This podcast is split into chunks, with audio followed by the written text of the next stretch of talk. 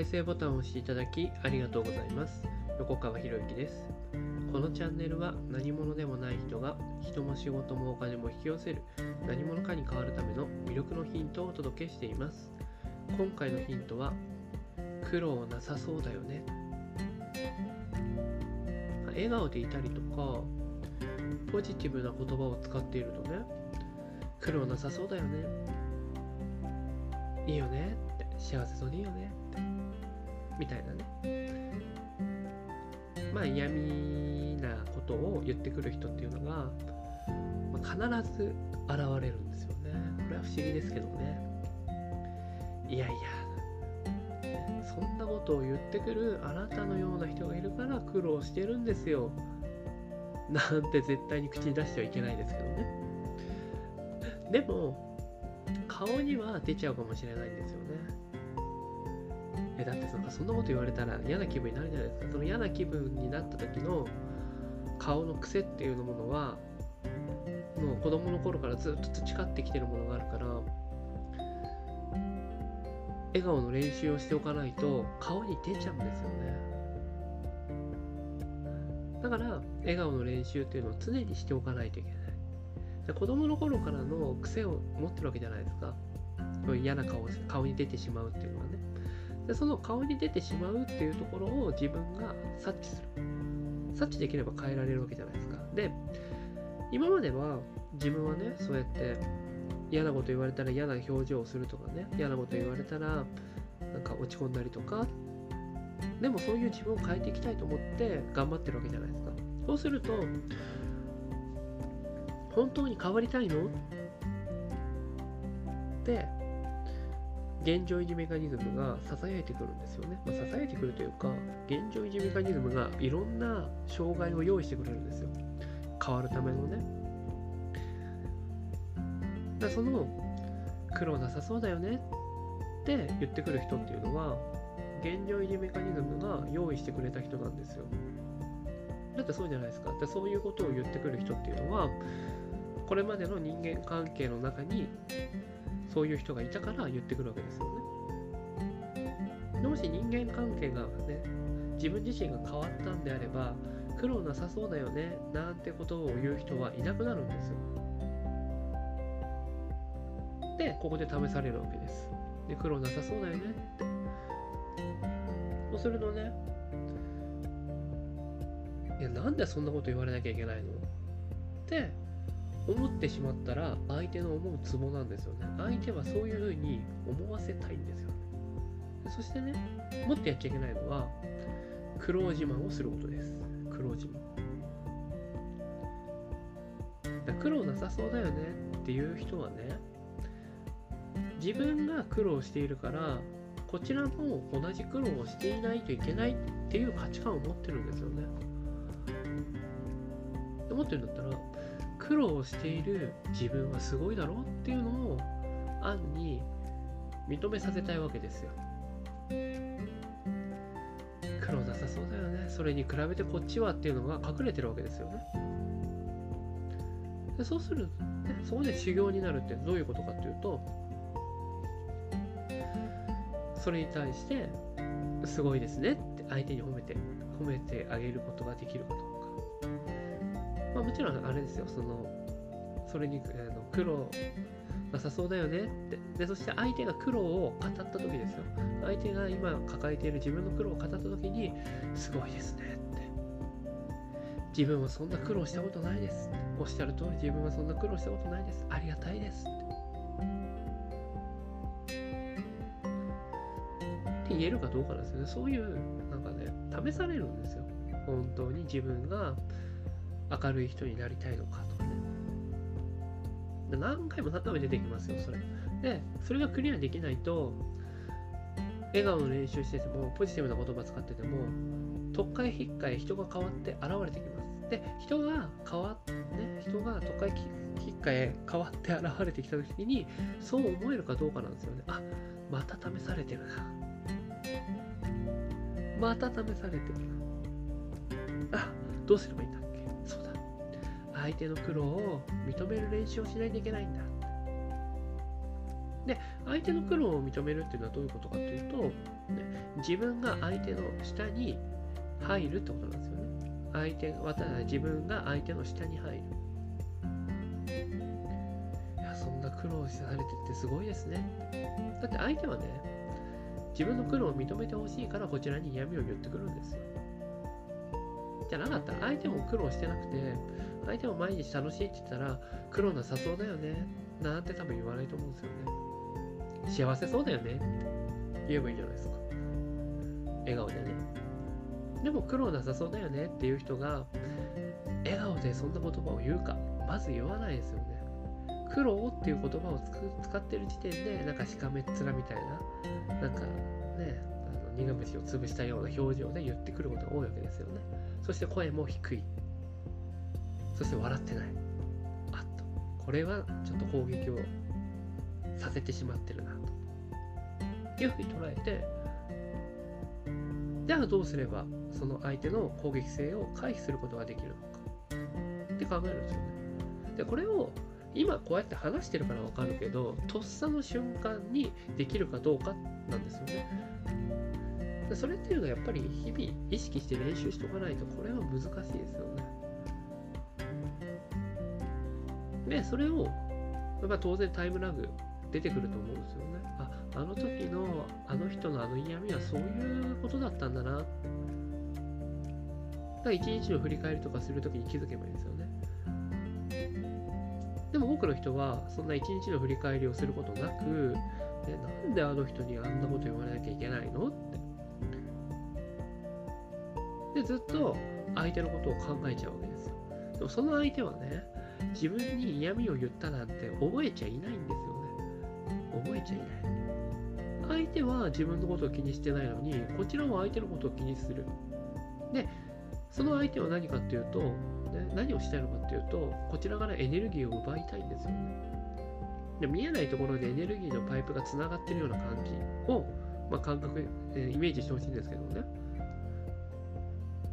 あなたがその嫌味を言った相手のことを思えば思うほど相手に自分のエネルギーを奪われてることになっちゃうんですよ。そうじゃないです。そんな嫌じゃないですか。だからそのエネルギーのパイプを切るんですよ。切る。では切るためにはどうしたらいいのかっていうと捉え方を変えることなんですよね。捉え方を変える。で、捉え方を変えるっていうのはどういうことか。今話してることですよ。あ、修行なんだな。いうふうに考えられるかどうかなんですよね。で、僕のね、考え方、まあ、捉え方なんですけど、こういうことを言う人って天使なんだろうなって思うわけ。天使って天の使いって書くわけじゃないですか。でね、自分が本当に変われるのかどうかを試すために天が使わせてくれた人が今目の前で嫌味を言っているんだってその人が悪いんじゃないですよ。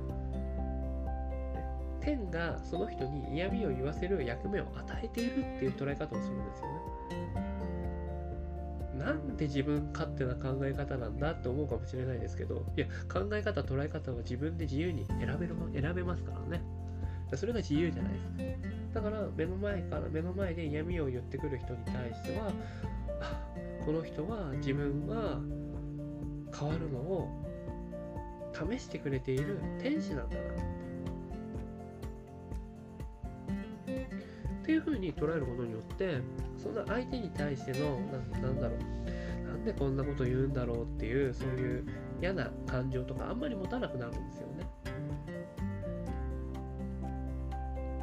で、これを繰り返していると、そのね、タイムラグっていうのがどんどんどんどん短くなる、捉え方のタイムラグっていうのが短くなるんですよ。最初はね、その解消するのに2、3日かかっていたかもしれないものが、振り返りをすることによって、まずその夜に切れますよね、1回ね、タイムラグが。で、それをこうどんどん繰り返していくと、相手が言われた瞬間、もっと言うんだったら、相手が何か言おうとするその瞬間に止めることも可能なんですよ。これは、あの体術体を使ってやるとねすごく分かりやすいんですけど、まあ、今声だけでしか伝えられないから声で伝えるんですけどねそういう考え方があるよってかそういうことができるようになりますよってことなんですけどねで相手が嫌味とか言ってきてこちらにこちらのね内側からなんか嫌な気分出てくるなっていうものはこれはもうね無意識に生まれてくるものだから仕方ないんですよね。でその無意識に生まれてくるものにずっととらわれてしまうとどんどんどんどん顔が暗くなったり笑顔とかどんどんなくなっちゃうわけ。でそれをクリアにする方クリアにするのが笑顔だったりとかポジティブな言葉を使っていくってことなんですよね。だ相当な覚悟が必要なんですよそのね。ずっと笑顔でいるとか幸せな言葉を使っていくっていうのはね。それを嫌な言葉を嫌な言葉だったり嫌な表情を外には出さないって決めるんですよ。でその覚悟ができるかどうか。それを試してくるんですよ、ね、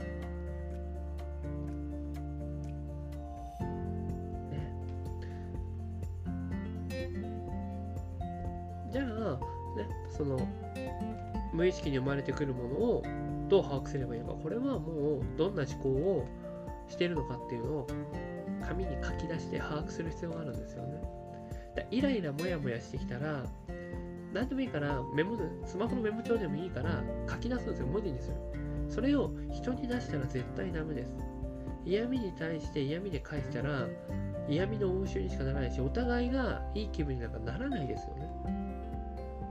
相手が嫌味を言ってくるのは何でかっていうと自分の方が上に立ちたいっていう気持ちもあるからですよね。苦労自慢したいとかね。要するに相手が不足しているものがあるわけですよ。その不足しているものをこちらから奪おうとするためにわざわざ苦労なくていいよねみたいなことを言ってくるわけですよね。でするとこちらが考えるべきは その相手が枯渇しているエネルギーを奪う奪われるんじゃなくて与えるっていうことを考えなきゃいけない。じゃあ与えるにはどうしたらいいのかって言ったら頑張ってますよね。そうなんですよね。とても私にはそんな苦労はないですって。で相手を立てるってことなんですよ。でまあ言葉で話すと簡単なように聞こえるかもしれないですけど難しいと思いますよ。難しいと思います。すごく難しい。でこれが素直にパッとできるんだったら多分すごい人徳者だと思いますよ。だけどやっぱりそれを目指していかないといけないなと思うんですよね。今はできない今はできなくていいんですよ。今できないからこそやり続けて挑戦してチャレンジ続けてできるようになっていくっていう。そうすればなんてねまあそのやり取りを見ている周りの人からすればえあんな嫌味に対して笑顔で優しい言葉で対応できるなんてなんてすごい人なんだろう。で周りはあなたのことを魅力的な人だっていう風に認知してくれるはずですよ間違いなく。でもそれを嫌味を嫌味で返すようなやり取りをしていったやするような人に魅力なんて感じないと思うんですよね。とすると、ね、そうした嫌味を言ってくれる人っていうのはあなたの魅力を高めるために天が使わせてくれた天使なんだっていうね。っていうなんか捉え方したらなんか、うん、面白いじゃないですか。まあ面白くなかったらごめんなさいね。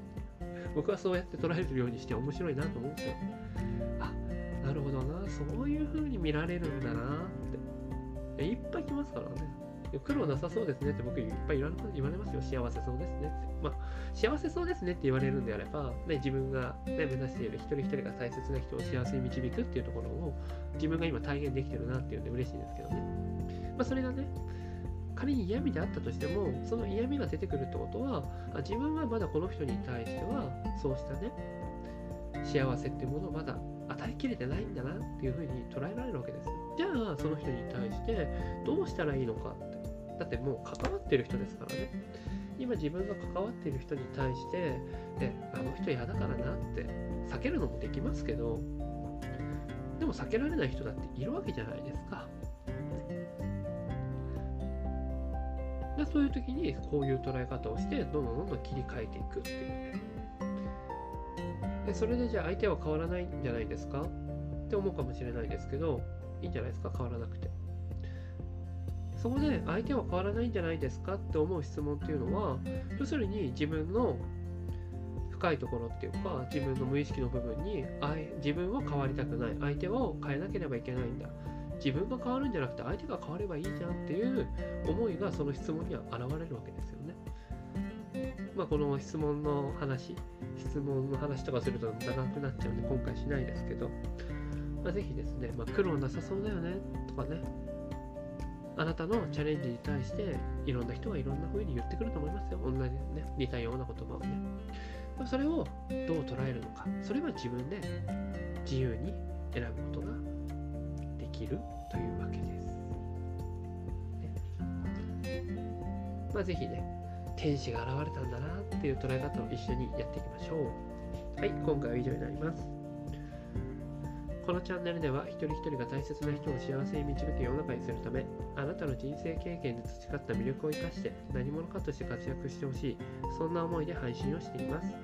このチャンネルの音声を隠さず聞いていただくと魅力ある人たちの考え方や立ち居振る舞いが分かり人も仕事もお金も引き寄せる何者かに変わっていくことができますぜひチャンネルフォローやお友達へのシェアをしていただいて一緒に何者かになることを実現できたら嬉しいです魅力のヒント今回は以上になります最後までお聴きいただきありがとうございました。また次回お会いします。横川博之でした。